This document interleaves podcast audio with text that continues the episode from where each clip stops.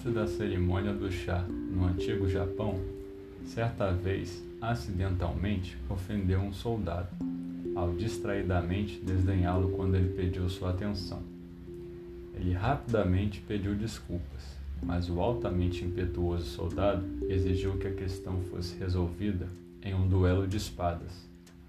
O mestre de chá, que não tinha absolutamente nenhuma experiência com espadas, pediu um conselho de um velho amigo, mestre Zen, que possuía tal habilidade.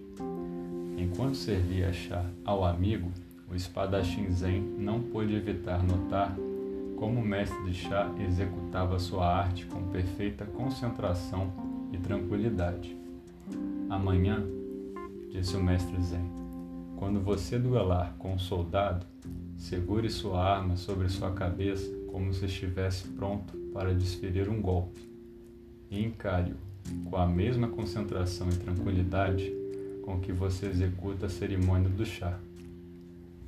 No dia seguinte, na exata hora e local escolhidos para o duelo, o mestre de chá seguiu seu conselho.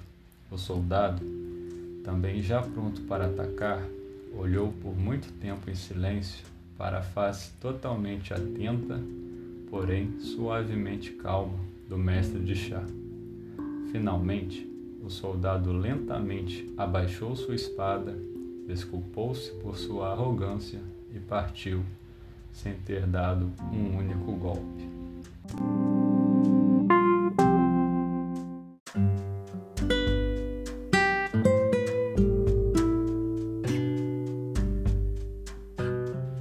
Olá, meu nome é Vinícius Carvalho e você está ouvindo o podcast Caminhar.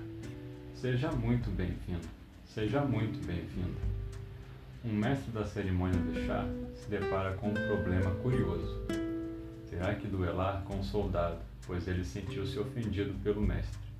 Ao invés de lamentar seu destino e preocupar-se, o mestre da cerimônia do chá resolveu tomar uma atitude em relação ao duelo.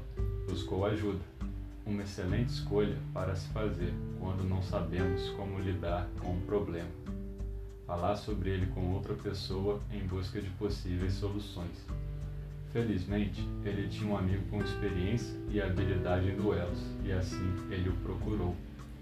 O amigo lhe deu um excelente conselho, orientando-lhe sobre a postura que deveria adotar e a sua disposição de espírito necessária para o duelo. E assim, mantendo a mente e o corpo tranquilos, o duelo foi evitado. Uma resposta branda aplaca o furor. Uma palavra dura excita a cólera. Diz a Bíblia no livro dos Provérbios: A calma é um excelente aliado para a vida. Manter o espírito calmo é discernir melhor como viver uma vida boa e retirar bons ensinamentos das experiências do cotidiano. Agir, depois de refletir sobre as nossas ações e suas possíveis consequências, é bom hábito para se seguir. Nossa atitude para com os outros faz uma imensa diferença na forma como somos percebidos por eles. Se você trata as pessoas com respeito, educação e empatia, elas retribuirão da mesma forma. Agora, se você for grosseiro e rude, provavelmente as pessoas não irão lhe ajudar ou te escutar e vão querer evitar ter contato com você. Logo, observe seu comportamento ao invés de sempre apontar o dedo para os outros, serei eu o responsável pelo comportamento dos outros para comigo? Vale a reflexão. Lembre-se de diariamente ter um momento consigo mesmo para respirar, pensar sobre a vida, acalmar-se e recordar quem você é e quem é importante para você.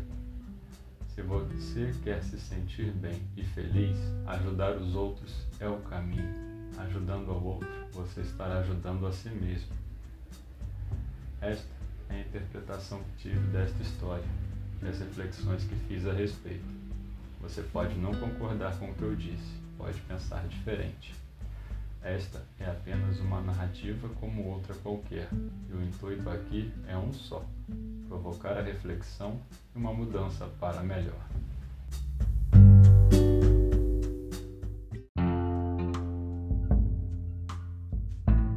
Termina aqui mais um episódio do podcast Caminhar. Gratidão a você que me ouviu. Este podcast encontra-se disponível nas seguintes plataformas: Anchor, Spotify, Apple Podcast, Castbox, Google Podcasts, entre outras. Se você quiser entrar em contato comigo, comentar algum episódio, ou fazer alguma crítica ou sugestão, envie um e-mail para podcastcaminhar.gmail.com. Nos vemos no próximo episódio. Até mais!